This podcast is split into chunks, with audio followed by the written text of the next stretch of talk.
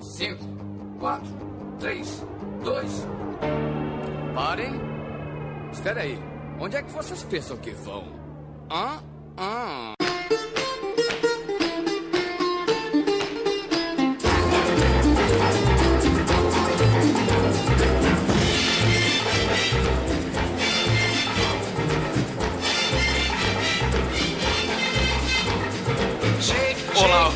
E aqui quem vos fala é o miserável do Esquilo Norris. E Cláudia, eu prometo deixar você falar dessa vez. E comigo sempre. e comigo sempre ele, medíocre de Alexandre, ô Albino! Besouro suco, besouro suco, besouro suco. E hoje, preenchendo a mesa de convidado avulso, temos de volta ele, a XN! E graças a Deus não deixaram Tim Burton fazer um filme do Super-Homem. Já sentiu que esse ano todas as minhas frases de abertura vão. É, não, eu percebi. Vai, vai ser uma constante isso. Toda participação sua você vai falar dessa porra agora, Vou né? provar que cientificamente eu vou provar que o Super-Homem permeia todos os meios e todos os assuntos. Não, o que, que você tá tentando fazer é propaganda que nem Hitler fazia. Você fala tanto do super-homem que a galera vai começar a gostar, tá ligado? Mas não nem por isso ele é bom. E hoje, de volta à nossa mesa de convidado avulsos, tem a nossa especialista no tema de hoje, a Cláudia! Olá! E esse podcast só me prova que os loucos são os melhores mesmo. E hoje nós vamos estar perolando sobre o mundo sombrio, a cabeça sombria, a vida sombria de Tim Burton. Mas tudo isso depois da vinheta! Alô, maluco pedelhão!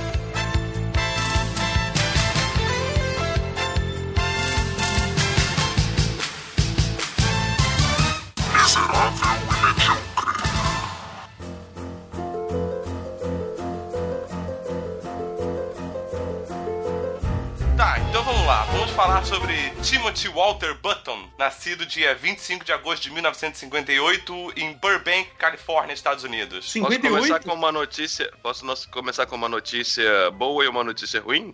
É, nos últimos dias é, surgiu o, o rumor de que ele já estava em pré-produção o Beetlejuice 2. Saiu em grandes sites por aí e tudo mais. E já tava todo mundo colocando até data na e MDB e tudo mais, assim, sabe? Só que o próprio Tim Burton teve que sair da sua caverna e falar pra todo mundo: não, isso daí é mentira. E realmente, quando a galera fez o trabalho de repórter, em vez de só copiar e colar, eles realmente viram que o rumor surgiu num blog sem nenhum, nenhuma validade, sem nenhuma Credibilidade. Credibilidade. credibilidade. E ele simplesmente todo mundo acreditou nele e começou a copiar e colar até que chegou na televisão, assim, sabe? Sim, Eu vi até foto do, do, do, do casal lá, pô. Da... Não, eles. Não, é tudo. É que a Eles é querem. velha, É né? tudo. Eles querem. Photoshopagem?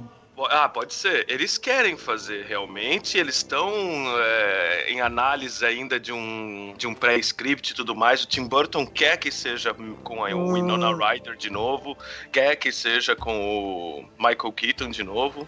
Só que, cara, essa, essa notícia recente que saiu esse, acho que ontem, antes de ontem, era mentira mesmo. É, antes, antes de ontem, tipo, não Ai, significa cara. absolutamente nada pra quem tá escutando, né?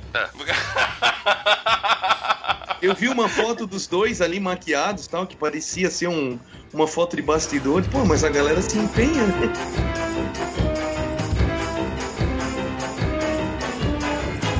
Tem muita coisa pra ver, né, sobre o Tim Burton de, assim, né, nas, nas obras dele, com muita regularidade, assim, então... o Cara, é muito. Como chama? Ele é muito sólido, assim, né, na carreira dele. Ele- Do que ele gosta de falar, ele fala o tempo todo, assim. O estilo dele é muito explícito, né? Muito. Não tem qualquer coisa que ele faça, qualquer trabalho que ele faça, que tenha a mão dele, você consegue perceber que é dele sem nem saber que é dele. Exatamente, pois é. Muito icônico, né? Acho que isso tem muito a ver com o fato dele ser. é, teoricamente, assim, né? No começo da carreira dele, ele era ilustrador, né? Então ele é um cara muito gráfico desde sempre, assim, né? Querer Sim. colocar a arte dele, né? Dele muito em tudo, né? É, ele, ele segue o estilo dele e foda-se, né? Isso rendeu pra ele até a demissão da Disney, né? Ah, dá muito dó, né, gente? A dó não, porque assim, até encara essa, essa demissão dele da Disney. Que, que ano que isso foi? Isso foi, foi nos anos 80, não foi? Foi nos anos 80, ele tinha feito aquele. É, o Lobo e a Raposa, né? E ele tava ficando maluco, porque ele tinha que desenhar tanta coisa fofinha. Não era a pegada dele, assim, né? Diz que o cara se escondia embaixo da mesa, subia no armário, de revolta, assim, que ele tinha. fazer tanta coisa fofa. Bom, pelo menos, pelo menos ele não é crítico ou editor de filme pornô. Imagina o cara que fica olhando isso todo dia, deve ser chato até, tá ligado? Paralelamente, ele tava fazendo os curtas dele, né? É, isso aí. O, os curtas de, stop motion, que ele fez o Vincent, se não, se eu não me engano. Fez o. Frank Winnie e mais um que eu não me recordo qual é. Então, ele fez muita coisa é, live action também, né? Então ele fez um filme que, gente, sério, dá pra achar no YouTube, é a coisa mais horrorosa de todos os tempos, que chama Luau. Sério, é é uma experiência que você tem que ter uma vez na vida, assim, sabe? Pra perder um, pouco o respeito que você tem pelo Tim Eu, Burton. eu digo que não, não precisa ter essa experiência. Eu tive essa experiência e tipo, não, não, não, não te acrescenta muito na sua vida. Você não precisa. Se você quiser, se você é muito fã de Tim Burton e não assistiu, assiste, mas não vai te acrescentar muita coisa na sua vida, não, cara. Nada. Mas isso tá nas, É inter... bem bizarro. isso tá nas internets? Tá, tá, É? tá nas internet. É fácil de achar. Ah. Não, é- é- a coisa é tão bizarra que na exposição que, tá, que rolou no, no- tá rolando, do- rolou no Miss, né, em São Paulo, tem, tem o- umas TVs onde ficam passando algumas coisas dele. E essa, esse live action, esse filme, ele passa, tipo, é, é um pe- um pedaço bem pequeno dele, cara. Eles nem colocam inteiro, sabe? Porque, meu, não vale a pena se assistir inteiro. É muito bizarro, é muito. É horrível demais. É porque assim, o Tim Burton, ele era muito fã de, de cinema trash, né? Quando ele era criança, né? Sim, Ele era fã do. do tiozinho lá, né? Do. do Vincent Price, do. Não, não, do, do, do diretor lá, cara, que é o pior diretor Ed do mundo Wood. lá. Ed Wood. É, de Ed Wood, que ele fez até o filme, é. Isso, é. E então, e os filmes dele tem muito essa pegada trash. E agora você imagina isso no começo da carreira dele, cara, que- porque ele, ele realmente não tinha dinheiro pra fazer as coisas e ele gostava do trash, né? Então, cara, é, é bizarro, é bizarro É mesmo. muito horrível. Não, e aí, enquanto ele fazia essas coisas, ele trabalhava lá pra Disney, né? E aí, o único projeto da Disney que ele pegou ali com muito carinho, tal, que era aquele é, The Black Cauldron, né? O Caldeirão Negro e tal, que Uhum. tinha super a ver com ele, né? Que tinha bruxarias, caveiras, etc. Foi um fracasso de público. e, tipo, Ah, foi o motivo pra ele ser chutado de vez. Assim, fala, chega, cara. Comercialmente você não está sendo mais interessante, né? exatamente, exatamente. Não, mas eu achei muito, muito até bom pra ele essa saída da Disney, pra ele poder realmente pegar o estilo dele e, e Virar o Tim Burton. no mercado, virar o Tim Burton, entendeu? Mostrar quem ele é e não precisar mudar o estilo dele. Talvez se ele tivesse continuado lá, talvez ele fosse ter que ficar se adaptando, se adaptando, fosse ficando um cara cada vez mais frustrado com Total. essa adaptação que ele tinha que Sim. que ele ia ter que ter dentro da Disney, né? E não ia poder mostrar o estilo dele pro mundo, né? Pra, pra gente conhecer como que é Muito verdade. isso, né? Porque aquela, como ele nunca tinha feito, ele não podia dizer que o estilo dele tava certo e que ia fazer sucesso e que ia ser o foda do jeito que é hoje. Exatamente. sim, Né? Mas, então foi ótimo pra ele essa demissão. É aquela coisa, né, cara? Às vezes até um pé na bunda te empurra pra frente, né? Com certeza. Não, e tem essa coisa também, né, de que ele foi chamado a trabalhar na Disney porque ele era um queridinho lá, né, da escola lá do, da CalArts, né, que ele, tipo, ele passou direto pro segundo ano, todo mundo babava nele e tal. Ui, mamãe. É, então...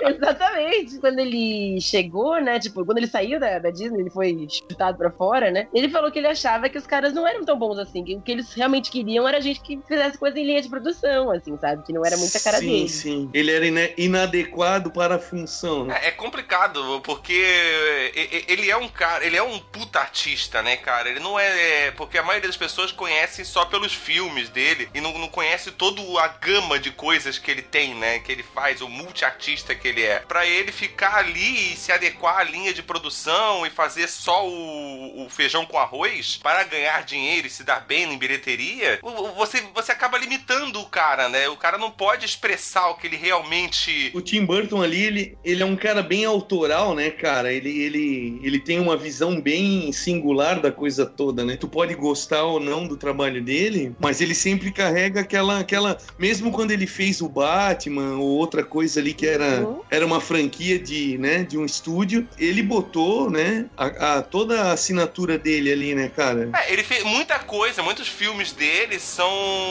são bem autorais, como você falou, mas muita coisa é uma releitura dele, uhum. né? A, a, própria Noiva Cadáver, que é o folclore russo, se eu não me engano, né? Uhum, acho que sim. Fantástica Fábrica de Chocolate, Alice no País das Maravilhas. Você pega todos esses filmes que são, tipo, releituras de alguma coisa com a visão dele, tem total a carga dele ali. Exatamente. É aquilo que eu tava falando. Você consegue identificar que o trabalho é dele mesmo que você não saiba que é dele. Eu acho que só tem é, um filme que é uma exceção, na verdade, mas se a gente fala dele depois.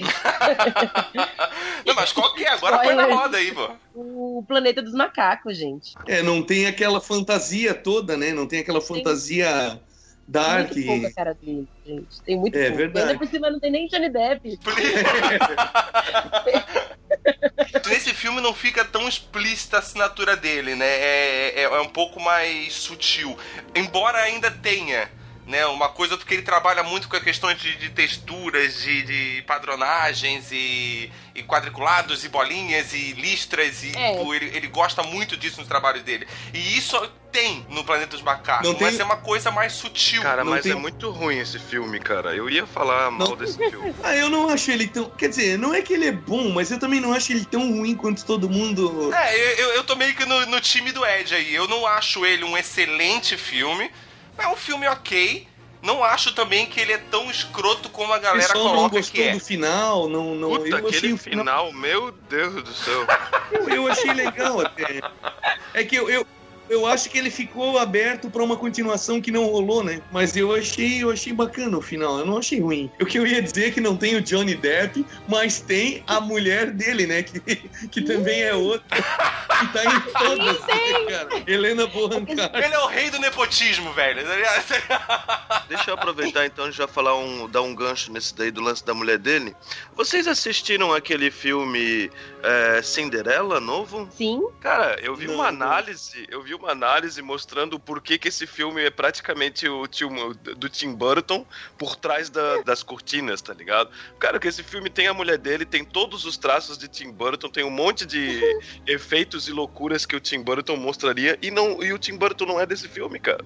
Não fez nada desse filme nada. Vai ver que é um, vai ver que é um fã, né? Um admirador do trabalho. É, tem muita gente que, que segue uma inspiração e pode se inspirar no Tim Burton, mas, cara, se vocês viram o filme, vocês têm que concordar comigo, traçando um, um paralelo da, do Cinderela com o Alice nos Países das Maravilhas, cara, é muito parecido, assim, tem, sabe? Tem bastante coisa parecida mesmo. Sim. Tem mesmo. É, mas é quase, não é uma inspiração, parece mais uma, seguir a regra... Uma chupada. É, uma chupada, seguir a regra do Tim Burton, assim, sabe? Imitaram ele, então. É, exatamente, seguiram. Copiaram, é? copiaram, então, né? Ah, mas, é, mas é aquela, cara, no mundo nada se cria, tudo se copia. Bons artistas copiam, gênios roubam, é sempre aquela, cara. Quais foram as influências, as maiores influências do Tim Burton? Diabo. o pacto que ele fez com seis anos de idade naquelas. Brincadeira. A gente tem que pensar um pouco que, tipo, como era a vida dele, assim, sabe? Ele saía da escola, ele ia pro cinema. E ele morava, tipo, na, no, no subúrbio de Hollywood, sabe? Que era Burbank. Então, ele via toda aquela galera que não tinha dado certo, sabe? Em Hollywood, aquela galera que é, ficava por lá meio que pra tentar arranjar emprego, não conseguia. Então, isso ele fala que isso deixava ele muito triste, assim, né?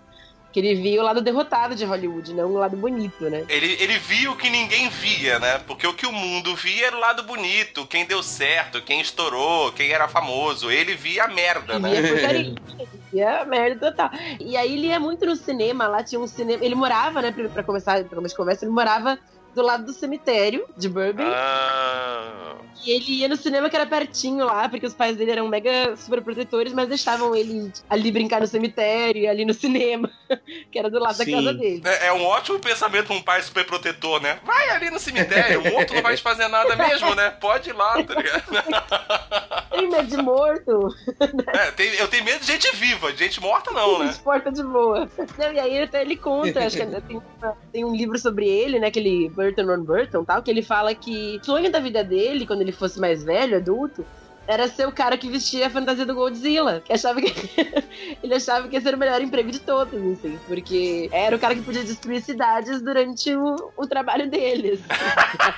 Hum, E ele, e ele via muito essas coisas, né? Ele via muito é, filme de terror, via. De sábado de manhã ficavam passando filme trash na televisão também. Então é, eram as coisas que ele meio que bebia da fonte, né? O Ed Wood, o Vincent Sim. Price, a galera do gótica nada suave aí, assim. O que eu acho interessante sobre isso é que mesmo ele vendo os derrotados de Hollywood, não foi o bastante pra ele pensar o seguinte: ah, não, eu vou fazer o que der, cer- que der, vai dar certo e vou ganhar dinheiro com isso. Ele, ele foi pela outra linha. Não, eu vou fazer o que me faz feliz, assim, sabe? Isso é bem interessante. Sim, sim. É, eu acho que isso, ele ter feito isso foi um pouco porque também ele começou muito cedo a produzir material já, né, cara? Então ele começou, ele ainda era criança, cara. Quando você é criança, você não tá muito ligado em, ah, eu vou fazer isso aqui porque isso aqui eu vou ganhar dinheiro, eu vou ser o cara rico. Você faz aquilo porque você gosta de fazer aquilo, né? Parte disso é, é- é meio por, por ele ter começado muito cedo, né? Total, com certeza. Verdade.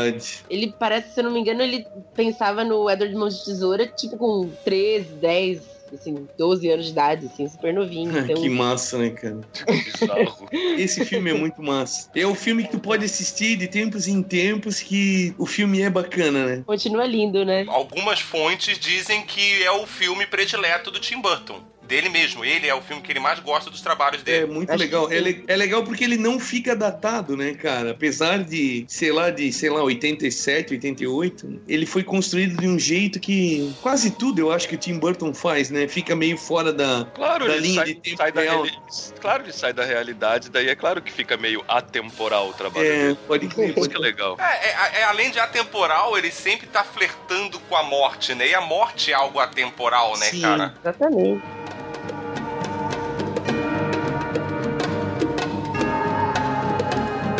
Dos filmes todos dele, assim, que é, eu queria saber de cada um qual é o predileto. Só por Ah, diretor, é isso? Ah, todo o trabalho dele, tudo que ele esteja envolvido. Ah, eu não cara. sei tudo que ele esteja Não, o que envolvido. você conhece, né, o seu animal? O que você não conhece Ah, não pode ser o seu predileto, sua besta. Eu não sei, pode ser alguma coisa que eu, que eu acho predileto e eu não sabia que era dele. Mas eu lembrei aqui que eu vi na, na lista aqui, que é aquele Peixe Grande, Suas Histórias Maravilhosas. Eu acho muito, muito, muito bom, tá ligado? Eu amo também, eu amo muito. Eu até tenho respeito total pelo Batman que ele fez, pelo Edward Mãos de Tesoura que ele fez também. Só que, assim, da lista que eu tô vendo aqui, pelo menos como diretor, assim, cara, que realmente eu lembro, assim, que foi. Que me sempre tem na memória, e se tiver passando eu assisto de novo, e eu gosto muito, é Peixe Grande. Peixe Grande e Edward Mão de Tesoura, acho que são meus favoritos dele, assim, cara. É, eu tô na dúvida também. É o Edward, com certeza, e o Ed Wood também é um Ai, filme que eu gosto bastante. É muito legal, cara. É, os meus prediletos, é, eu fico entre o Ed Wood também e o Marte Ataca, cara. Marte Ataca é um Ai, filme que eu Marte acho Ataca também é muito bom. sensacional. Marte cara. Ataque é, É muito legal. maravilhoso. Assim, ó, quem gosta de, de, de cinema trash, de filme trash, Marte Ataca é um filme que você tem que assistir. É. Porque é um filme totalmente referenciado nisso. Ele é todo. Você tem que assistir com essa cabeça. Você não pode assistir achando que vai ser um filme sério de alienígenas, entendeu? Tipo, é, é, é pra ser zoado, cara. É, ele é propositalmente zoado. a Isso que é muito coisa massa. que falar, é a mesma coisa que falar pro, pro cara, ah, você vai assistir Borat e você vai ficar revoltado porque, sei lá, ele é muito idiota ou alguma coisa assim, tá ligado? não, não, ele é pra ser assim. É, não, você vai assistir Borat e você vai assistir achando que realmente é um documentário, É. né? O Batman que o Albino falou, que ele tem o respeito, não sei o quê. Na verdade, eu tenho respeito pelo filme do Batman do Tim Burton só porque foi o primeiro Batman no cinema, feio, cara. Porque na verdade eu feio, não acho um filme tão bom assim. É, na, na verdade não foi o primeiro Batman no cinema, né? É, é que ele pegou, ele pegou um momento ali que o Batman tava, tava mudando, né, cara? Por conta do Frank Miller lá, o, o Cavaleiro das Trevas, tinha uma demanda bem grande, né?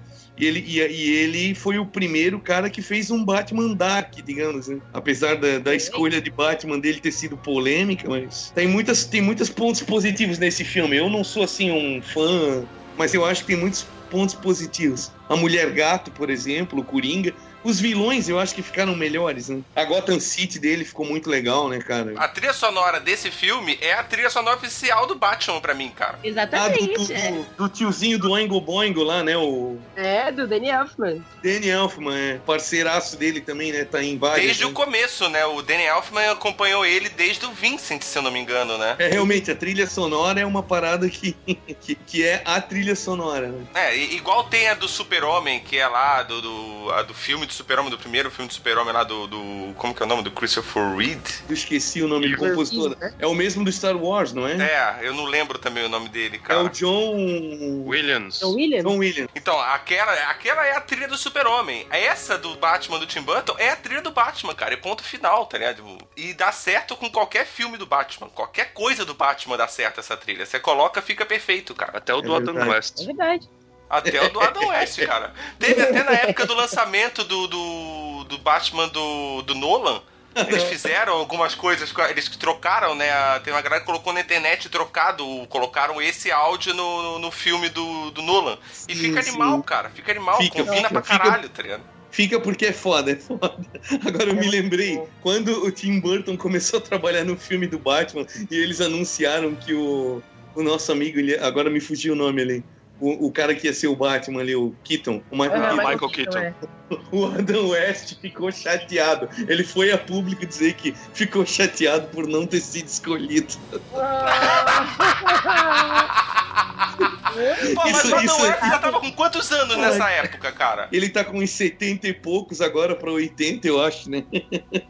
o Michael Keaton, ele, ele causou muita polêmica quando ele entrou. Porque ele tinha feito o Beetlejuice antes, ele era considerado um cara de humor. Aí quando ele entrou lá, 50 mil pessoas mandaram cartas pra Warner falando: a gente não quer esse cara, esse cara é péssimo, por favor, tirem ele. Na época ele alegava que o, o, o Michael Keaton, com a máscara do Batman, ele tinha uma expressão muito forte, né? O olhar. Ele, ele chamou bastante É. atenção pelo olhar do. Não, e Era não deixa de ter razão, né? A relação dele com a máscara ali, eu acho que ele tinha uma expressão legal, realmente. O problema é que o cara, como Bruce Wayne, é que eu acho que não. Quando ele tá de Bruce Wayne, você fica esperando que ele vai fazer uma piada a qualquer momento. Entendeu? Ele E não faz, é o né? tipo de coisa que você espera do Bruce Wayne. Ó, o Adam West tá com 87 anos hoje, então Caralho. em 89 ele já tava. Ele já tinha idade demais pra ser o Batman. Sim, sim, cara. Ele já tinha idade demais até pra ser o Cavaleiro das Trevas. Tá, aí e daí continuando nos filmes deles. Ah, não, vocês também podem falar qual que é o pior que vocês acham. Cara, eu odeio o Planeta dos Macacos. Também não gosto, mas tô pensando aqui. Ah, pra mim é aquele do Piuí, tá ligado? O Piuí, aquele Nossa, lá. agora, agora a briga Eu ficou feia. chato, Piuí cara. versus Planeta do Macaco. Agora ficou O do tenso. Piuí cara. eu acho eu chato, cara. Briga Mas não é, não, não é nem Qual por é o conta nome do, do- do filme, mas Piuí? aquele ator lá As grandes aventuras de Piuí. Ah, passava no tá. Cartoon Network sábado à tarde e eu fiquei de cara quando eu soube Ah, que é era porque Tim esse personagem. É, porque esse personagem ele é um clássico lá nos Estados Unidos, mas aqui ele não é, então a gente não Eu pelo menos nunca gostei também dele. Daí Sim, é fácil sim. de não gostar do filme. Me identifico. Seria assim, tipo com- como alguém fazer um filme do Brasil do Joselito. É. Lá fora não vai fazer sucesso. Ninguém vai entender. A gente entende o É Joselito. Pode verdade. crer, pode crer. Minha primeira opção, antes de vocês lembrarem desses dois, do Planeta dos Macacos e do Piuí, era o Cavaleiro Sem Cabeça, porque eu não gosto muito. Hum, Mas aí vocês falaram do, do, do, do Piuí, cara. Eu acho que eu vou escolher o Piuí como o pior também, cara. Piuí é muito chato, cara. Aquele cara é insuportável. Nossa, tá, tá, tá feia a briga, de verdade. Eu não sei se o Piuí não é pior do que o Luau, cara. Nossa! Ai, gente, eu pelo menos. pelo menos tinha cenário, gente, sabe? Pelo menos ele era, era mais bem produzido, né? Luau não é muito, gente. E assim, e você não pode nem falar só que a Luau é ruim porque ele é de 82, é velho pra caralho, porque o, o Vincent também é de 82 e o Vincent é bom pra caralho. Gente, é incrível. Não sei se o Albino e o Ed assistiram o Vincent, Não, a- o nenhum dos dois. que tem no... Nossa, vale muito. Ele é curtinho, é um curta-metragem. Cara, ele tem 7 minutos o vídeo. e você encontra ele legendado no, no, no YouTube. E, e, ele é legal porque ele é todo rimadinho. Uhum. Né, cara? Ele faz, é um poeminha, tudo certinho, contando a, a, história do Vincent Malloy, né? Que ele queria ser o Vincent Price. Cara, e é muito massa. E ali você já vê muito de. de Estranho Mundo de Jack. Não, o Estranho Mundo de Jack eu adoro. Já tem muitos toques ali que, que já. que depois vão aparecer no Estranho Mundo de Jack que já estavam no Vincent ali, né, cara? Que, porque é aquilo que a gente tava falando, né? É a assinatura dele, é o estilo dele, né? Então não tem como deslinkar um filme do outro. O Frankenweenie também tá lá, sabe, inteiro. É, tem muita referência, né? Muita, muito a ver. Existe, alguém sabe se existe, que nem tem aquela teoria da Pixar que mostra que todos os filmes da Pixar se passam no mesmo universo. Existe isso com Tim Burton? Então, existia uma teoria furada de que todos os cachorros do Tim Burton isso, eram o mesmo. Isso. Mas hum. ele, acho que até ele já falou que era tipo balela, assim, sabe? Que era forçação péssimo, de barra. Porque não, não rolava, não tinha nada a ver com, com o que ele tava pensando. Tal. Ele gosta muito de retratar a coisa porque ele gosta da, da, lealdade do cachorro, etc. Tipo. Mas explicando pra galera aí, parece que tem um filme que é o cachorro vi, é, vivo, que acho que é o Franken. O Frankenweenie, ele, ele, é, ele é, é revivido, né? Isso. Daí ele tem um outro que ele é de osso, só que eu não lembro que onde é. No que Noiva é. Cadáver. No Noiva Cadáver ele é o esqueleto. E daí o último estado dele seria de fantasminha no. O Estranho Mundo de Jack. Isso, exatamente. Só pra galera saber do que a gente tá falando. É, que no Estranho Mundo de Jack ele é o zero, se eu não me engano, né? É o zero, é. Mas a teoria tem fundamento, cara. Eles explicam, eu não lembro direito o que, que eles falam de característica do cachorro que acaba fazendo um sentido, assim, sabe? Não é simplesmente dizer que é o mesmo e pronto. Eles realmente fizeram uma pesquisinha legal. Mas se o Tim Burton diz que não é, não é, né? É, mas assim, né? Essas teorias, mesmo a da Pixar que eu mencionei, elas são um pouco de forçação de barra. Isso não tem nada comprovado. São teorias que as pessoas tipo, perdem uma caralhada de tempo assistindo e estudando as coisas para até as coisas começarem a fazer sentido. É, mas, as, mas a da, da, da, da, Pixar, eu entendo que tem, assim, umas, um monte de coisinhas, momentos que eles estão forçando a barra, mas tem muitos que não. Por exemplo, assim, naquele da, da, da arqueira lá, Brave. Da Valente.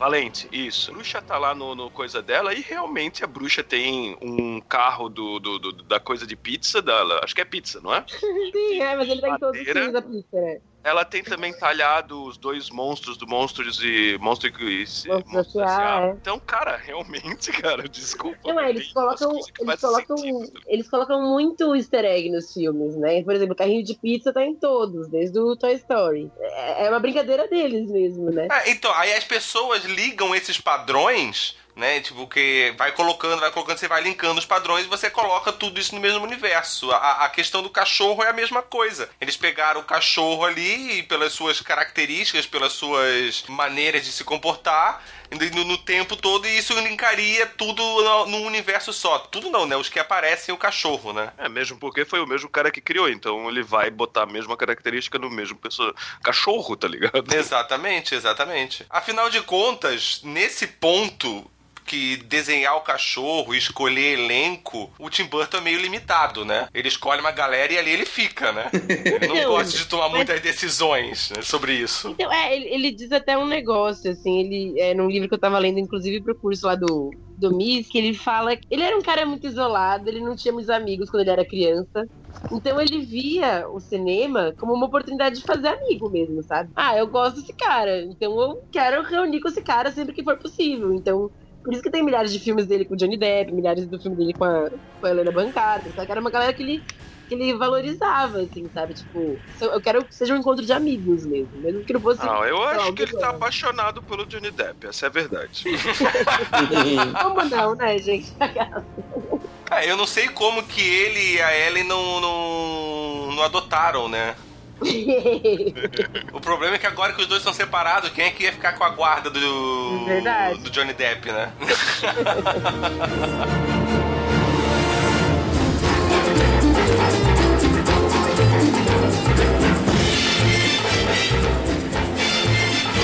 então, Última Vantagem de Divertem é legal porque ele ele foi o primeiro filme que eu tive contato com, com o trabalho do Tim Burton, eu acho Eu assisti, eu era bem criança, porque ele é de 88, ele deve ter sido lançado no Brasil quando? 89? Naquela época É, demorava mais, né? É, então, 89 eu já tinha aí meus 8, 9 anos. É, foi quando eu tive meu primeiro contato. Talvez um pouco mais pra frente, quando passou na sessão da tarde, 92, por aí.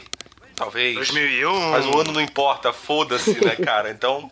E, e é um filme que eu gosto pra caralho, cara. Até hoje é um filme que eu, tipo, se se estiver passando, eu paro e assisto. Eu acho que também não é datado. Tem algumas coisas que são datadas, como vestimenta de algumas pessoas e. Uhum. Mas. Mas é um filme que eu gosto pra caralho, cara. Pra caralho também. E acompanhava, inclusive, até a animação que passava no Cartoon Network. Ah, porque eu era também. criança quando eu comecei a assistir isso, né? Então eu. Não que eu não assisto animação hoje também, mas foda-se, então.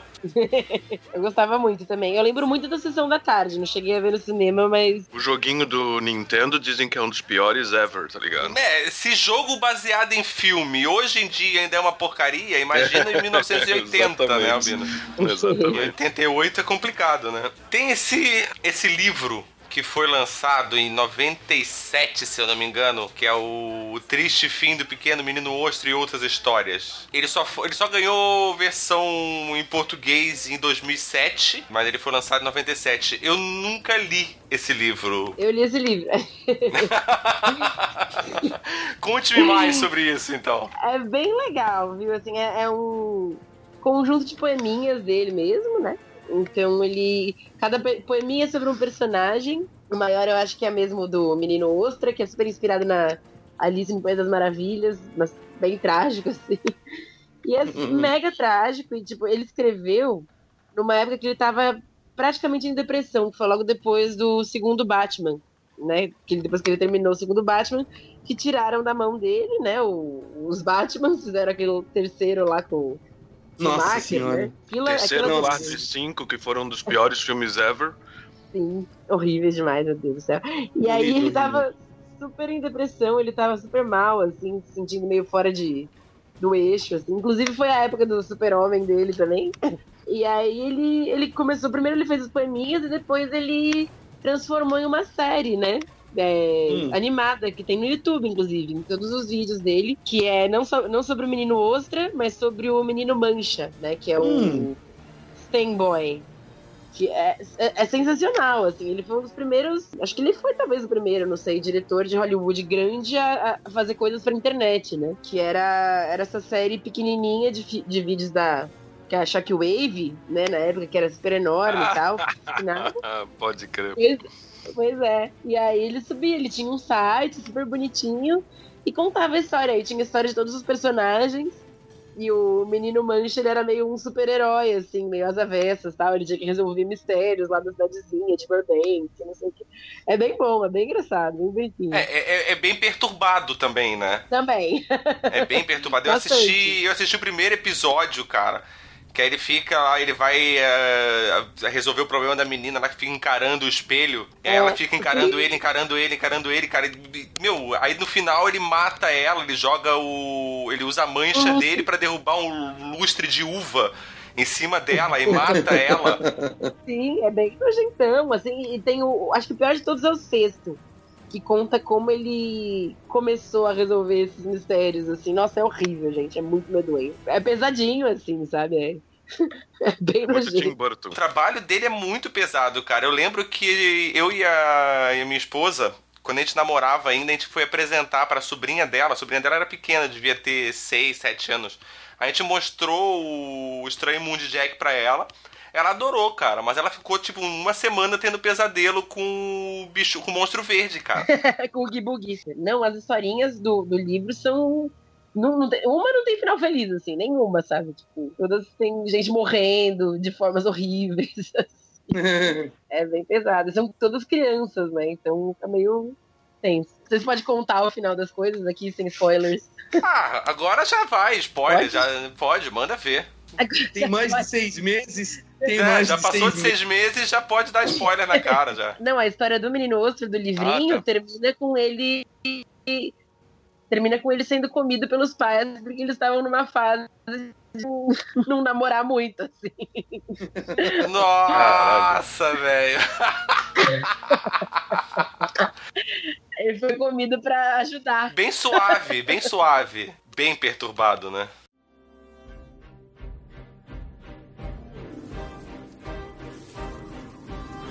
Eu fui na exposição do Miss também, eu achei foda, mas eu tenho algumas.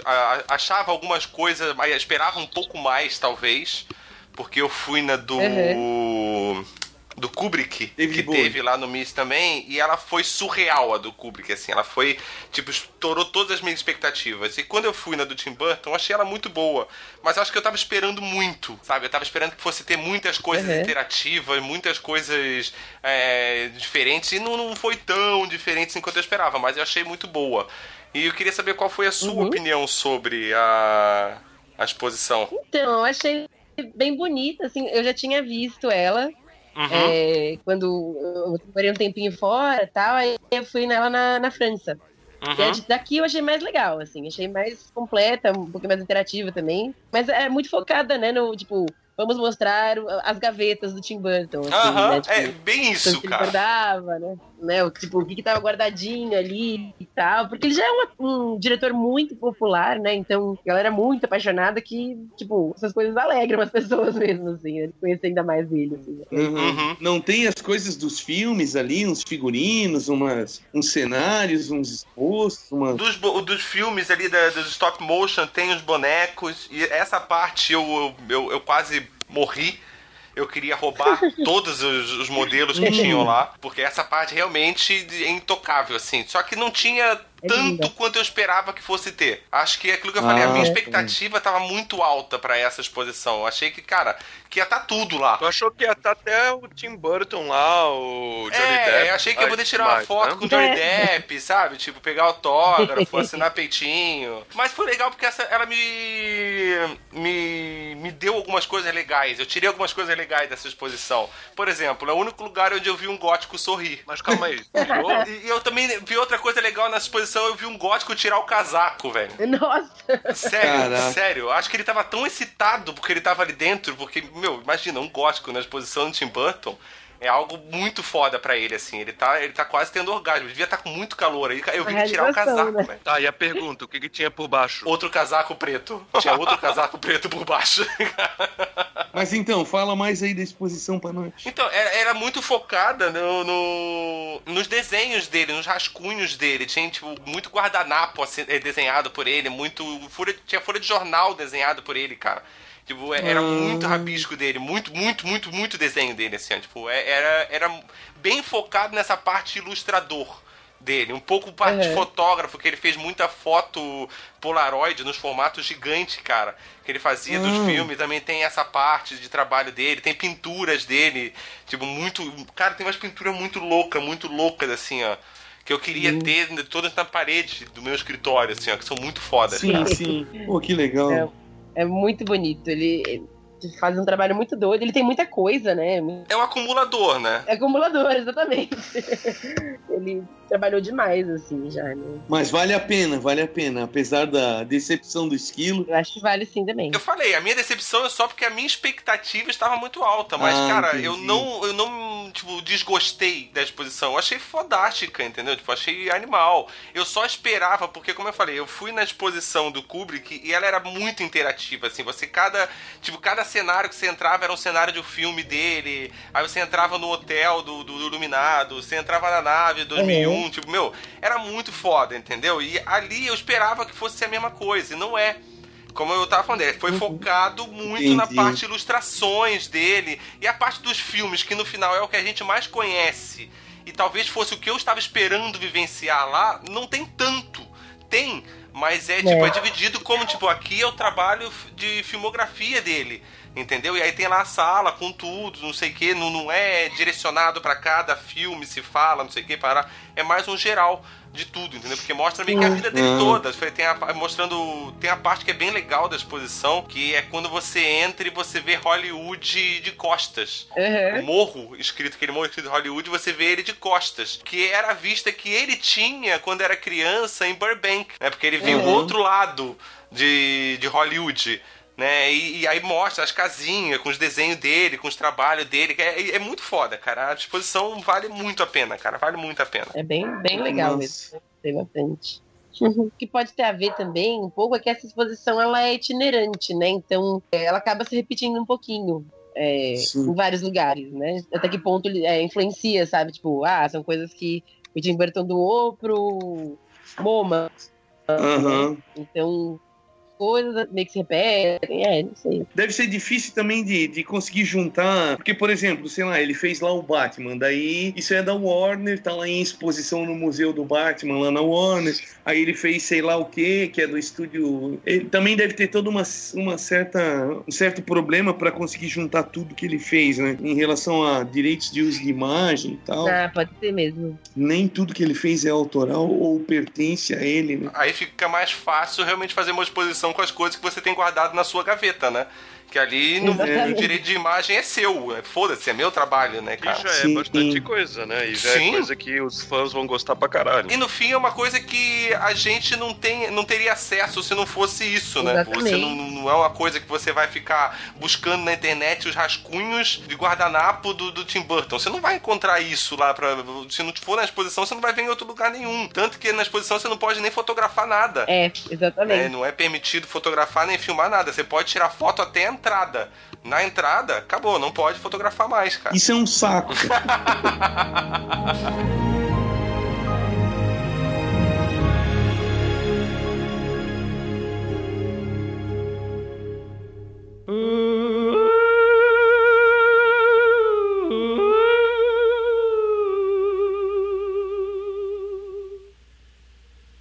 Cara, Marte Ataque é muito bom, cara.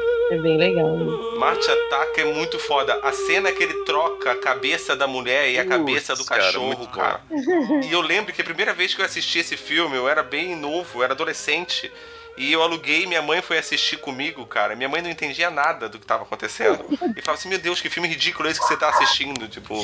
E eu me cagava de rir, eu achava o filme muito foda, cara, muito É foda. legal. Faz tempo que eu assisti, mas eu gosto muito dele, cara. É legal que ele tem um visual um levemente diferente do, do que das coisas que ele faz, assim, né? Que é meio pop art, coloridão, umas coisas meio anos 60, assim, né? Mão de Tesoura, o Eduardo Mão de Tesoura também. Se você pegar o bairro ali, é todo coloridão. As casas tudo bem coloridonas, Sim. bem vivas também. É. É, é bem o subúrbio, né? O pesadelo do subúrbio lá, que ele, que ele morre de medo, né? Que ele odeia o Tim Burton. Ele, Sim, ele. É, o, o filme, os filmes, os deles, os trabalhos deles ficam sempre permeando nesse mundo claro, o, o colorido e o sombrio, né? Ele tem sempre esses dois lados, né? E é muito legal que normalmente quando tem o mundo sobrenatural no filme dele, né, a, a parte da morte, é essa parte que é colorida no filme. E a parte da vida, ela é preta e branca, ela é sombria, ela é, graça. é monótona, né? Uhum. Noiva Não, Cadáver é um exemplo perfeito, né? Disso.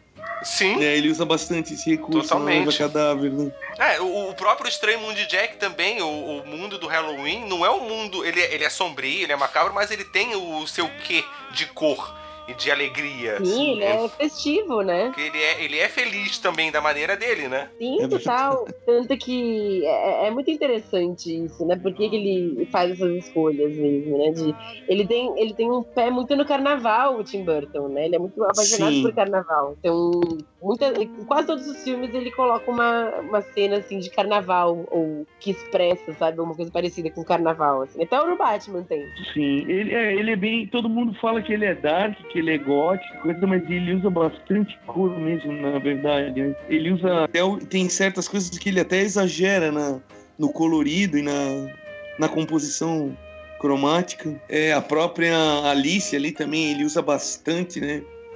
É um- ele tem bastante cor no filme. É, como você falou, né? Ele às vezes exagera que chega a ficar pesado. Você não sabe mais pra onde você olha, né, cara? Você, é muita informação de cor em alguns momentos. No Alice é um exemplo perfeito mesmo. É verdade. Exatamente. Pô, e ele teve um- uma mãozinha, então, num dos Batmans ruins. Que o Batman Forever não é tão ruim quanto o Batman Robin. Eu sei disso, obviamente. Sim.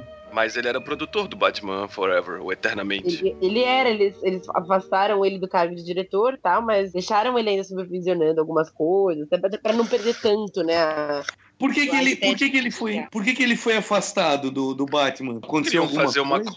Queriam fazer um, um Batman menos sombrio, mas pra criança. Essa é a Então, história verdade- que todo mundo conta. Tiraram ele do Batman antes que ele decidisse fazer o Superman de verdade. Então, Cara, é, isso- pois é. Na hora que o Superman fosse virar verdade, cara, aí fudeu, entendeu? Não, tira o Batman dele também, tira tudo, tira ele daí, velho, tira ele daí. Cara, aquele super-homem dele do. história... Super-homem Então, com mas sabe Nicolas é o- Cage. Mas sabe o que, que é foda do Super-Homem? Eu não vou defender, mas eu vou falar uma, uma coisa, assim, tipo, a gente tem como referencial desse filme, tipo, duas fotos e uma delas é muito horrível, sabe, gente? Tipo, muito feia. Ele tá muito esquisito. Cara, o Nicolas assim. Cage, cara. Mas ele tinha planos legais. É, o outro referencial que a gente tem é o Nicolas Cage, cara. Não dá, cara, não dá, não dá. Ele já puxa muito pra um lado errado, entendeu? É, eu, então eu é concordo foda. com vocês, mas sem o produto aqui, não é que nem, digamos, Lanterna Verde, que a gente agora sabe que foi uma merda total. Não, a gente não sabe, a gente nunca vai saber se vai ser uma. se Então. ia ser uma merda total. É, vai, vai- vai sair um documentário aí sobre o filme, né? Já saiu. Já, Já saiu um saiu? documentário, tá online, inclusive, dá pra comprar também. O cara fez, ele, fez um Kickstarter, né? Fez um negócio assim de financiamento coletivo pra ir atrás dos caras que estavam responsáveis pelo filme e entender por que, que ele deu errado, né? E a resposta é que, tipo, ficaram enrolando ele por um ano, com os roteiros, essas coisas, tipo, enrolando ele pra caramba. Ele foi entrando em colapso e foi logo depois do Batman, então ele queria só se esconder, assim, né? Enrolaram ele por um ano, assim, tipo, ele chama de ano perdido, é meio, meio foda, assim, né? Que ele, ele foi muito a- enganado pela produção. A única coisa boa que talvez saiu disso é justamente esse documentário, né? Chegou a assistir? Eu vi o. Eu não vi um documentário, eu vi o, o- uma reportagem. Tava falando, acho que com o Kevin Smith, sobre o roteiro que tava na mão dele que ia acabar indo Sim. pra mão do Tim Burton, tá ligado? Ele falou Uhum. que trouxeram uns produtores de Hollywood que não tinham experiência nenhuma, que o cara era conhecido de um conhecido, parece. O cara não sabia Uhum. nada sobre, sobre o Superman, nada sobre os gibis, nem nada. E ele queria fazer mudanças no script que não faziam sentido nenhum, do tipo, Sim. ah, por que, que você não faz o Brainiac virar ah, uma aranha gigante é, e lutar no meio da cidade? Que essa, que essa Sim. ideia, inclusive, foi passada muitos anos depois pro Wild Wild West. pro Wild Wild West, exatamente. ex- Ah, pro James West, não. Meu exatamente. Deus. Não, mas o, o que rolou com o Tim Burton é que, assim, ele... Ofereceram o super-homem pra ele depois que ele perdeu o Batman. Inclusive, ele perdeu o Batman porque ele teve um problema muito parecido de da galera ficar trocando o roteiro de, de minuto em minuto e ele perder a paciência, né? Então, Putz. ele mesmo quis sair e a Warner também já não queria muito porque ele o segundo Batman não foi o sucesso que foi o primeiro. Cortaram ele daí. E aí ele ficava, ele, ele falava que a ideia dele era até bem original, assim. Ele, ele não queria que o Super-Homem voasse para começo de conversa.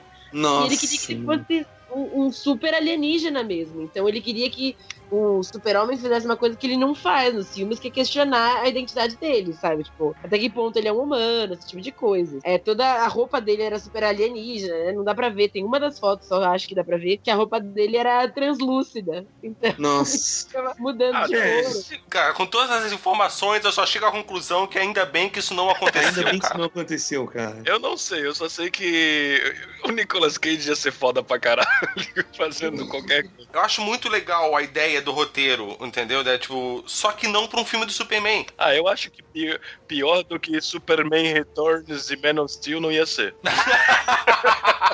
Mas assim, acho que você pode fazer. É legal esse negócio de você fazer um, um super alienígena mesmo, que chega aqui, questiona a sua identidade. Não sei o que, daí ele realmente não precisa voar, porque ele pode ter os poderes que você quiser, porque ele é um personagem novo. Eu só não acho necessário associar isso ao Superman, entendeu? É, o problema é que o, é, o Tim Burton ele é muito autoral, né, cara? E o Super-Homem é uma franquia. Eu acho que é muito difícil trabalhar com uma coisa assim, cara. Deve ser muita pentelhação, deve ser muito. Tipo, até, até agora, nesse momento aí, 30 anos depois, os caras ainda não sabem de certo o que, que eles querem fazer com esses personagens. Pois é, É. né? Não tá definido. Tá aí a DC patinando ainda, É, a né, gente cara? ainda não sabe o resultado do que tá se criando aí. O Superman. Na verdade, a gente sabe agora. é, né? a Mas- gente sabe, mas a gente não vai falar. né, o, o Man of Steel ainda não foi aquilo que eles esperavam que fosse.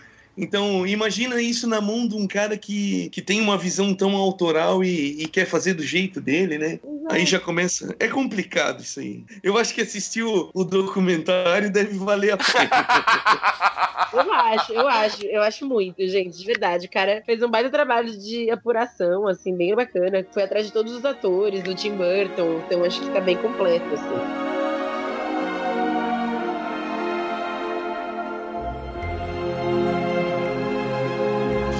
Tá aí, ó.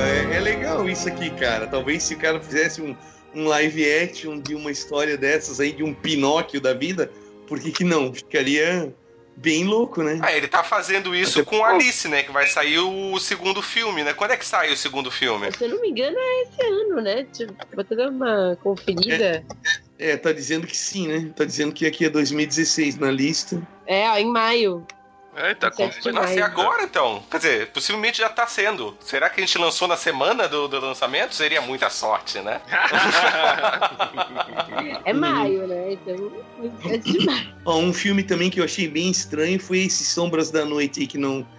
Eu tentei ver, assim, assistir umas duas vezes pra ver se eu mudava de ideia, mas eu não entendi muito bem, assim, o clima que ele quis dar. Então, esse Sombras da Noite, ele é uma também uma releitura, né? De uma série antiga, cara. Tinha uma, uma série de TV e aí ele fez esse filme, uma releitura em cima ali, né? Aí acredito que por isso que pra gente não faça muito sentido, cara. Porque não, não, não fazia parte. Que nem o que a gente falou do Piuí. Ele não faz parte da nossa cultura. Então fica mais difícil da gente entender determinada- determinadas referências, né? Pode ser. É a graça ser. toda, assim, né?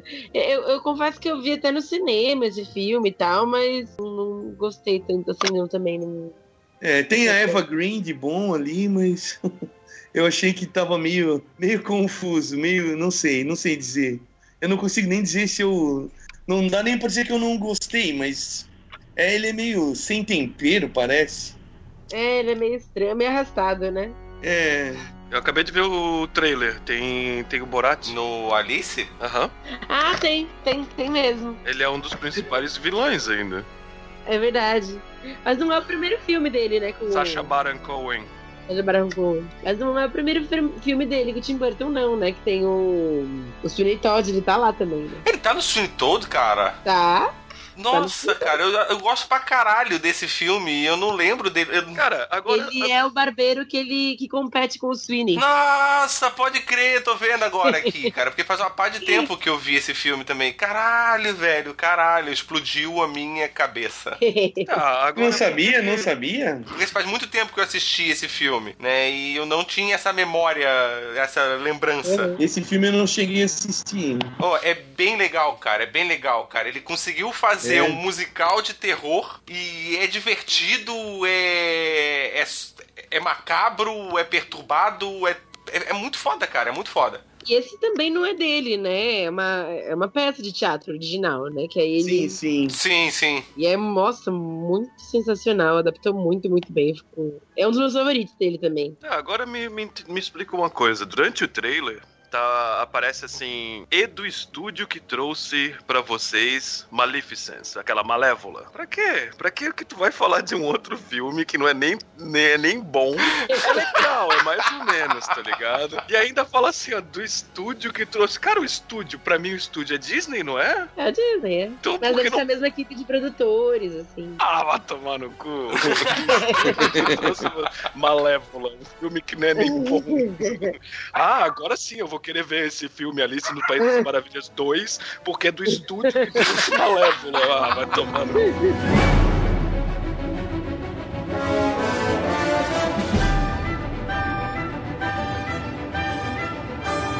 Talvez não um diretor, mas alguém que tem muito a ver com o Tim Burton e, e faz coisas muito que combinam com as coisas dele é o Neil Gaiman, né? Ele é um cara que podia ser facilmente, fa- facilmente adaptado, assim, pelo Tim Burton. É, tanto, tanto que o livro dele, A Coraline, foi adaptada por um, pelo cara que fazia as animações em stop motion do, do. Estranho Mundo de Jack e Noiva Cadáver, né? É o mesmo animador, né? Ah, É o mesmo cara que fazia os bonecos, a equipe, Sim, eu- se eu não me engano, ele até fez alguma coisa pra esse filme. Visualmente. Eu acho que ele é Tudo. produtor ou alguma coisa assim, não é? Ele fez Eu tudo. acho Fez tudo. As coisas. É, o Tim Burton eu não sei, porque tipo, tem muita gente, tem do mesmo tanto de pessoas que amam o trabalho dele, tem o- a, a mesma quantidade, eu acho, de pessoas que odeiam o trabalho dele, né?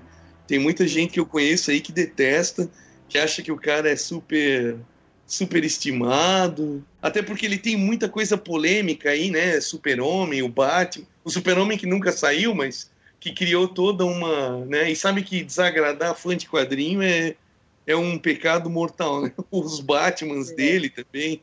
Tem muita coisa. O Planeta dos Macacos também tem muita. É, eu acho que os Batman hoje em dia são, são. Até os caras do HQ gostam.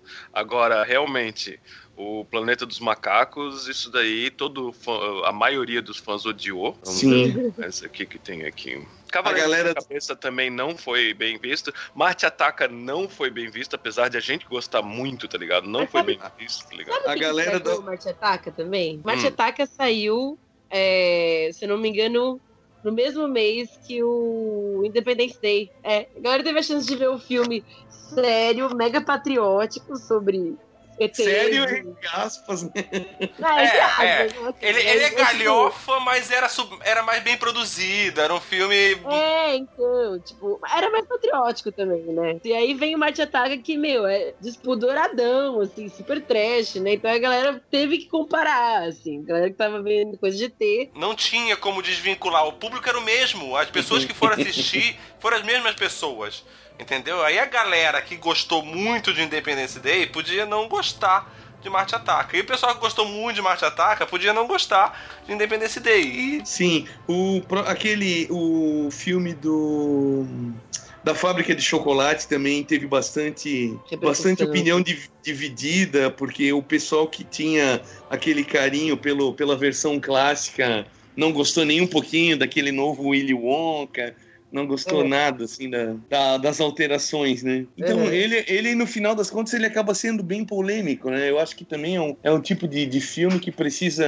De, o cara, quem vai assistir também precisa já ter um background, já é um, um ele é um diretor que tu precisa ter informações anteriores, eu acho pra curtir o, a obra Você dele. Você tem que assistir com um comentário do diretor, né? É, ou, ou tá ligado, né, cara? Tá ligado.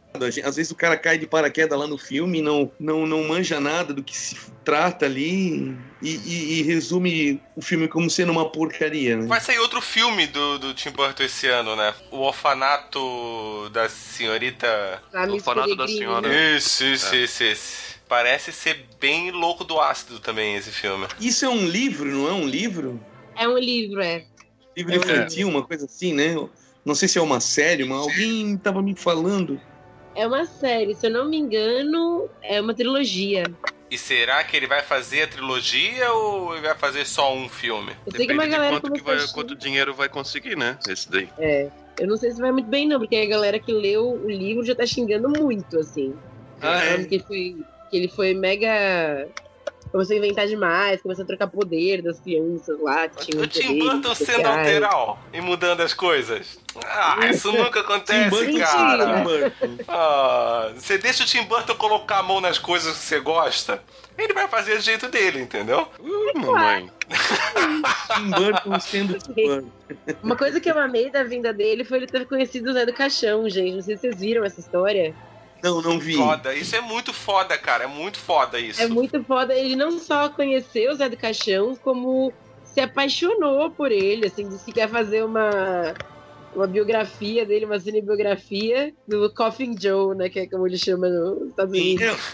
É, é o, o, o, Zé do Caixão, ele tem um público bem fiel lá, né, cara? Ele tem bastante... Sim. Aqui no Brasil ele é menosprezado, a ele é um cara que tem uma história foda e deveria. Não, o Zé do Caixão é o cara que fazia cinema trash no Brasil na mesma época que o cinema trash estava rolando no mundo todo, cara. Sim, cara. E é ele que tocava isso sozinho, entendeu? Tipo, o cara era louco, cara. É, a história da vida dele é foda. Gente, não sei se vocês já viram aquela biografia dele maravilhosa, chama Maldito. Gente, sério, ele, ele e o Tim Burton têm muita coisa em comum, sabe? Ele, os dois, tipo, começando as coisas meio por baixo, assim, chamando amiguinho para fazer, sabe? É, é muito eu legal. Eu não sabia que Tim Burton tinha ido procurá-lo. Eles, é porque a última exposição do Miss, né, antes da do, do Tim Burton, foi do Zé do Caixão, né? Porque ele Pô, fez 80 anos, ele tá fazendo 80 anos dia 13 de março. Então, é, ele nasceu na sexta-feira 13, né? E ele Sim. fez aniversário e tal. E E aí fizeram essa homenagem pra ele lá no Miss. E aí É, eu- foi. Tá, é, é, ele tá fazendo aniversário dia 13 de março? Ah, então já que ele já datou o episódio todo já, cara, Oxe. parabéns pro Zé do Caixão. Parabéns, Zé do Caixão. eu tive a oportunidade de conhecer o Zé do Caixão pessoalmente numa época que um amigo meu tinha uma comic shop na cidade de Itajaí, aqui em Santa Catarina, e ele trouxe o Zé do Caixão para um lançamento de uma da Brazilian Heavy Metal, alguma coisa assim, que tinha uma história do Zé do Caixão. O Zé do Caixão veio para divulgar o lançamento, né? E aí a gente levou ele para cima e para baixo para jantar, para conhecer a cidade. Que legal! Vinha ele, ele e, a, e a ajudante dele lá, que ele chama de Pombagira da Justiça, né? ele é um velhinho muito gente boa, cara. Tem, a gente bateu foto, tem foto dele atacando a minha mulher. É, o cara é muito gente boa, cara. Ele, ele é um cara que, que merecia ser lembrado com muito mais destaque aqui no país. É, eu acho que Tim Burton merece os- o nosso respeito só pe- por essa atitude.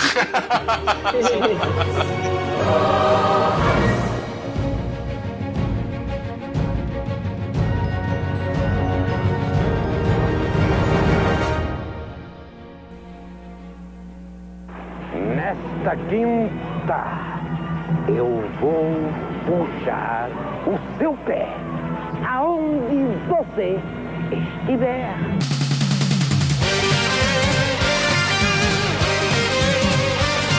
Uma produção miserável e medíocre.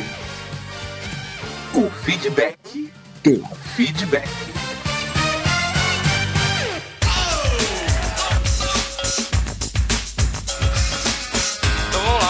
Mais um feedback do feedback. Hoje vamos ler os e-mails e comentários do episódio sobre transtorno de déficit de atenção com hiperatividade. Ah, lembrando que se você quiser comentar, é só entrar no nosso site miserávelmedíocre.com.br, comentar no episódio você quiser, ou mandar um e-mail pra gente no contato arroba mandar um Twitter no arroba misemed ou na rede social no, no Facebook, onde você quiser, você comenta que a gente vai ler o comentário aqui. Ah, vamos lá então, primeiro comentário. Você quer começar, Albino? Tá bom. A Helena Schwartz, então, ela botou o comentário aqui, foi o primeiro comentário nosso. Primeiro, eu ri mais que deveria da piadinha de, de entrada do Albino. Principalmente porque já tinha ouvido antes. E senti saudades dele. Ah, meu teste deu 47, mas segundo o esquilo eu aprendi que eu não sou normal, assim como ninguém é. Mesmo assim, me identifiquei com várias coisas que a Carol falou. Acho que eu tenho que marcar uma consulta. É, Helena, conhecendo você, eu já diria você, marque uma consulta. Certeza.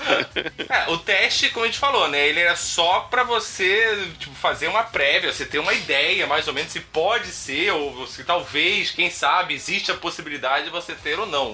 O, teste não é um médico. Então, o ideal, se você tem essa dúvida, busque um médico. Próximo comentário aqui. Vou ler o comentário do Estranho Estranho. Que, ó, ele conseguiu um tempinho no TCC dele pra conseguir comentar aqui, ó. Ah, passando rapidamente.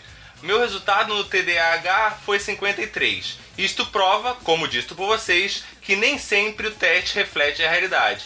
Principalmente porque o meu déficit de atenção é mais direcionado à forma que eu trabalho as ideias na minha cabeça. Enquanto que em outros pontos do teste eu sou mais equilibrado, como estresse, conclusões de tarefas, etc. O que equilibra a nota dá uma falsa ideia do resultado. É adorável a forma despojada, mas comprometida que vocês discutem um assunto tão importante. Parabéns e que venham mais debates divertidos que estimulem a reflexão. Bem legal. Obrigado, Estranho Estranho. Estranho Estranho sempre me toca com as palavras dele. Ele fala bonito, ele fala bonito. Ele, ele é doutor, meu irmão. Tá fazendo já o doutorado dele aí, ó. Né? O mínimo que ele tem que fazer é falar bonito, né?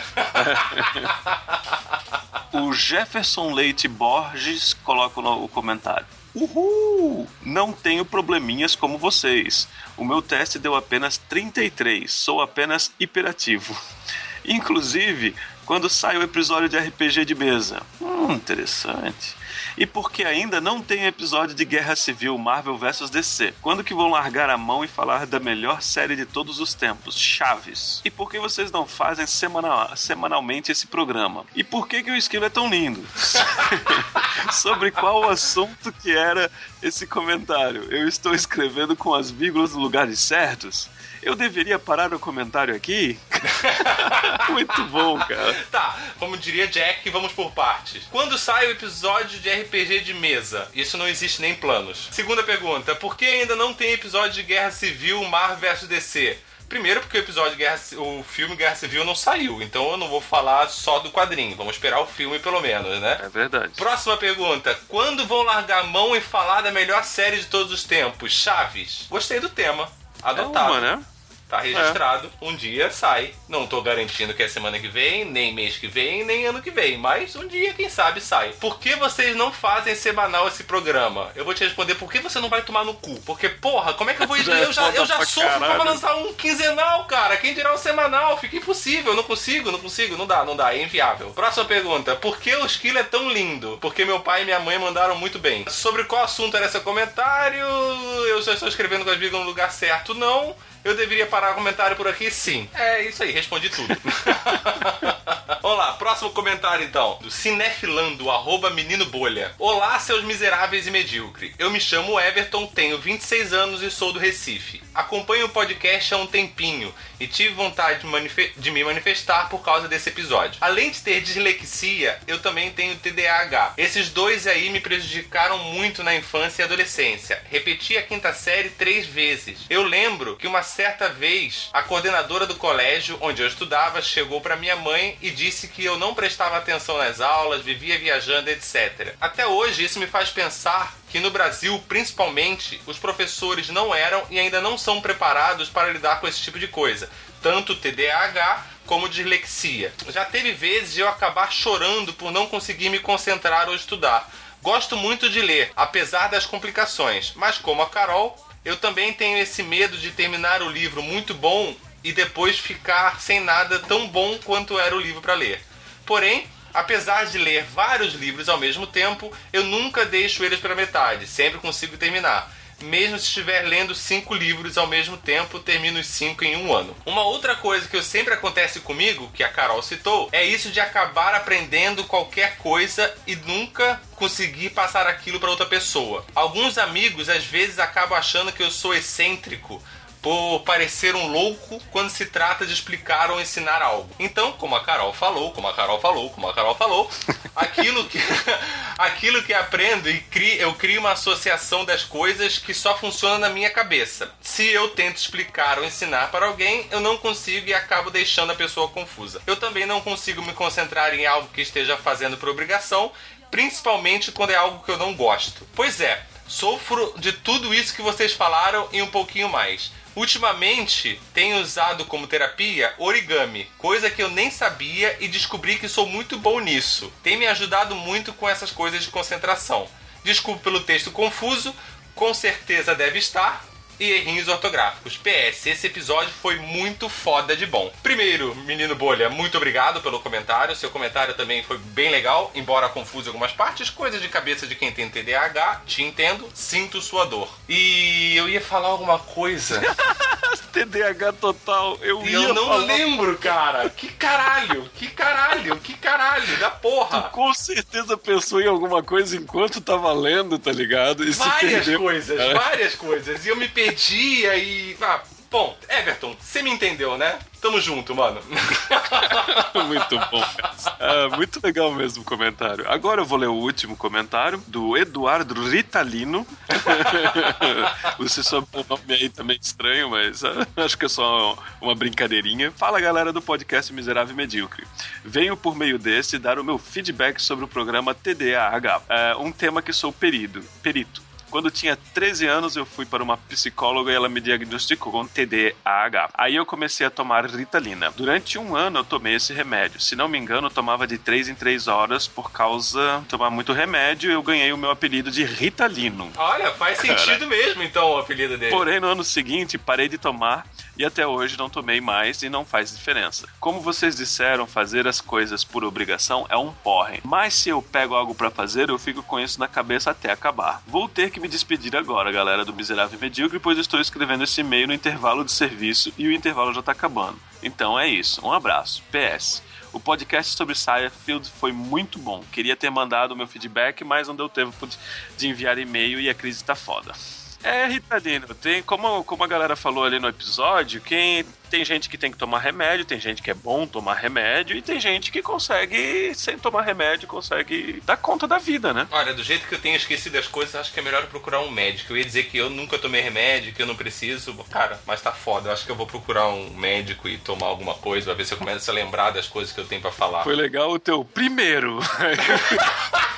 Segundo. Ah, loading, loading. Ai, cara, que foda, que foda. Mas é isso, é assim, né? é, Como a Carol disse, né? Como a Carol citou, é, é, as pessoas, a gente cria, vai criando atalhos pra conseguir fazer as coisas, resolver as coisas, mas com o tempo esses atalhos às vezes podem deixar de funcionar. Então, cara, se pra você o remédio não tá mais fazendo diferença, que você não toma, que ótimo, que ótimo mesmo pra você. Mas é aquela que a gente falou, né? Se você acha que precisa, procura um médico, procura um psicólogo, um psiquiatra, um seja o que for, pra saber se você- seria bom você tomar ou não um remédio, saber se você tem. Se conhecer é sempre importante, né? É isso aí. Tem mais algum e-mail, Albino? Não. Você quer deixar mais algum comentário? Quer deixar beijo pra alguém? Avisar alguma coisa pra alguém? Fazer uma, uma, uma suplicação? Pedir para as pessoas compartilharem? Já, vamos, vamos pedir, vamos pedir para as pessoas compartilharem, por favor. Assim, vamos, vamos fazer, vamos fazer o seguinte, assim, ó. Eu vou só pedir compartilha. Escolhe um, escolhe um amigo seu. Você que é ouvinte, já escuta há algum tempo, ou começou a escutar esse. Vamos fazer assim, ó. Escolhe um amigo seu que você acha que se identificaria com o Miserável Medíocre. Aí você escolhe um episódio do Miserável Medíocre que você acha que se encaixa com aquele teu amigo. Que ele, meu, fala assim, cara, esse cara vai gostar de escutar isso. E apresenta esse episódio pra esse cara. Se cada um dos 12 fizer isso, em uma semana a gente vira 24. Certeza. E esse é o número que a gente busca, né, cara? Busca dos 24, então, agora. Então, um, um. Apresenta um episódio que você acha foda pra uma pessoa que você acha que se identifica muito com aquele episódio. Aí, aí sim a coisa vai. Sim, porque querendo ou não, a primeira impressão é muito importante, cara. Sim. Primeira impressão é muito importante. Então, se você vai apresentar pra alguém, apresente o episódio certo pra aquela pessoa. Porque daí ela vai ter uma primeira impressão muito boa da gente. Não que a gente não seja muito bom, a gente é bom pra caralho. Não, mas, mas- ele vai ter aquela super impressão da gente que a gente é muito foda. Daí ele vai continuar escutando, aí vira amigo nosso, já começa a comentar também, já começa a ler aqui, já se diverte, já vira uma putaria. E aí é só diversão daí. É isso aí. Beleza, então. Beijo, então. You're unbelievable.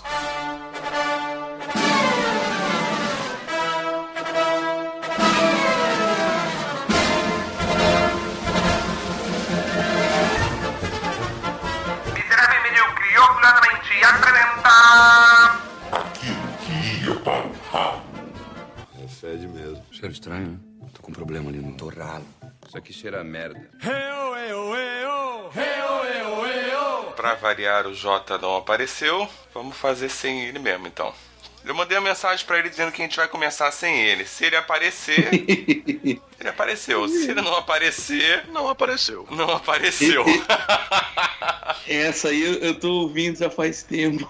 Isso aí é pra galera que cobra a participação dele, a gente fica enganando, dizendo vai ter, vai ter, ih, não apareceu, vai ter, vai ter, ih, não apareceu de novo, olha só.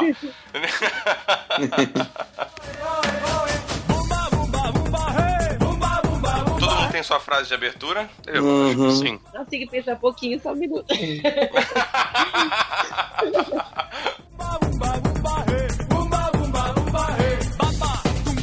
vamos, já que o Albino já jogou um balde de água fria, porque nem eu sabia que era mentira isso. Né, eu tava realmente acreditando, porque essa notícia, como ele falou, saiu ontem, antes de ontem, que, antes da gravação. Agora que o Albino acabou com a graça da coisa. Ah, desculpa, cara. Eu- é, esse é o meu papel, entrar aqui no, no podcast e deixar todo mundo depressivo. Estragar com os sonhos das crianças, né? Claro. Acabou o programa agora, gente. Vamos, vamos desligar. É, não, o Jota já não tá aqui mesmo também. Vambora pra casa. Agora eu fiquei depressivo, cara. Fiquei triste. Bom, estamos depressivos, estamos num clima de Tim Burton, então. V- vamos usar da Cláudia, que ela tá por aqui. E a Cláudia, pra quem não sabe, ela, ela deu até um curso sobre Tim Burton na exposição do, do Miss, né? É, então, é, te- tecnicamente ainda tá rolando, mas, né, não sei quando o pessoal vai ouvir, mas vai até o meio de março aí, né? Então, É, então quando as pessoas estiverem ouvindo isso, já vai ter acabado. Do meio de março e agora. é verdade, né? Fim de março, fim de março. Eu, cara, eu queria abrir a minha pauta, que eu não abri ainda. Metade da gravação do programa e o cara não abriu a pauta ainda, né? Detalhe, Ah, mas eu tudo sei bem. tudo, eu nem preciso de pauta. ah. Não, porque eu tô. eu- isso aí não é que eu sei tudo, isso aí é que eu tô com o Wikipedia aberto aqui. E Adam West, vocês viram a piada que. a participação dele no The Big Bang Theory? Não. Não vi. Cara, sério, é- tem a piada, eles fazem a piada com todos os Batman, que eles fazem a lista de quais são os Batmans prediletos do cinema deles, né? E daí o, o Adam West no final ele fala assim que tem uma coisa que todos os Batmans usam armadura. O dele é 100% Ah, sim. West. Muito bom, muito bom. Eles ainda estão muito longe disso. É só isso que eu quis Uhum. dizer. Vou dar uma de, de Carol agora. Uhum.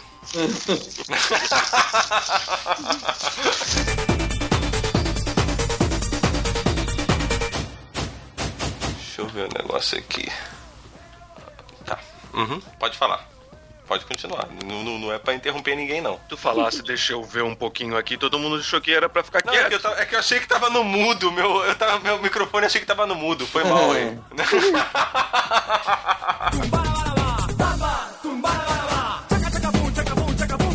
Cine- que cineasta hoje que vocês acham que estaria se, poderia estar seguindo os passos de do Tim Burton, fazendo algo semelhante?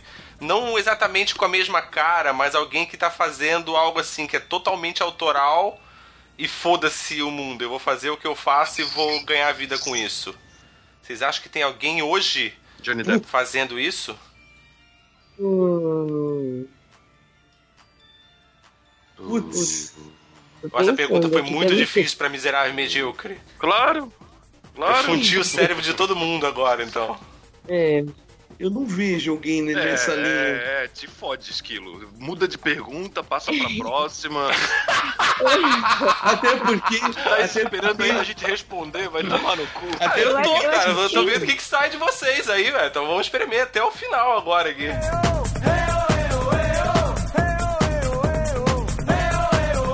Alô?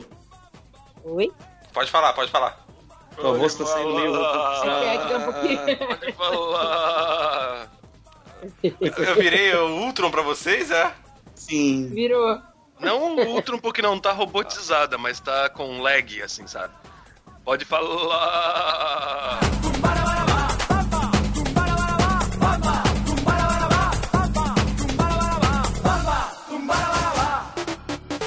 Eu sei Sim. que é bem. Disseram que é bem. É, é mais para um público mais jovem, assim, né? Mas que é bem perturbadinho, bem esquisito mesmo. É, o público mais jovem de hoje em dia é todo perturbadinho mesmo. Tudo gótico.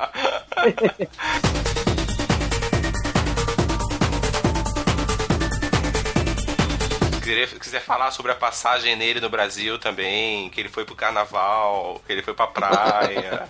A melhor foto, o melhor meme da internet foi ali o Oscar de o Oscar de melhor fotografia definitivamente deveria ir para Tim Burton, que é ele com os É. carinhas lá nas ruas cariocas lá.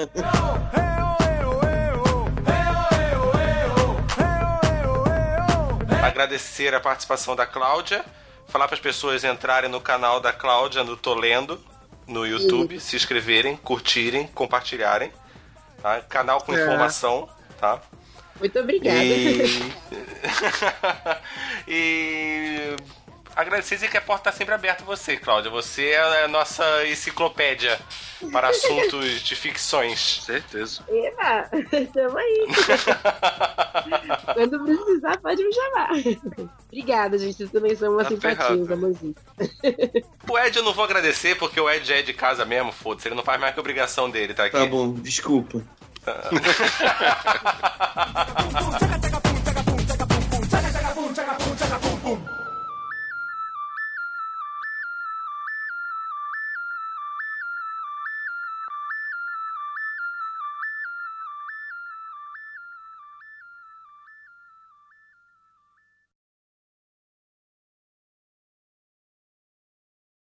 Jota mandou uma mensagem aqui. Tô chegando. Dormi aí. de novo.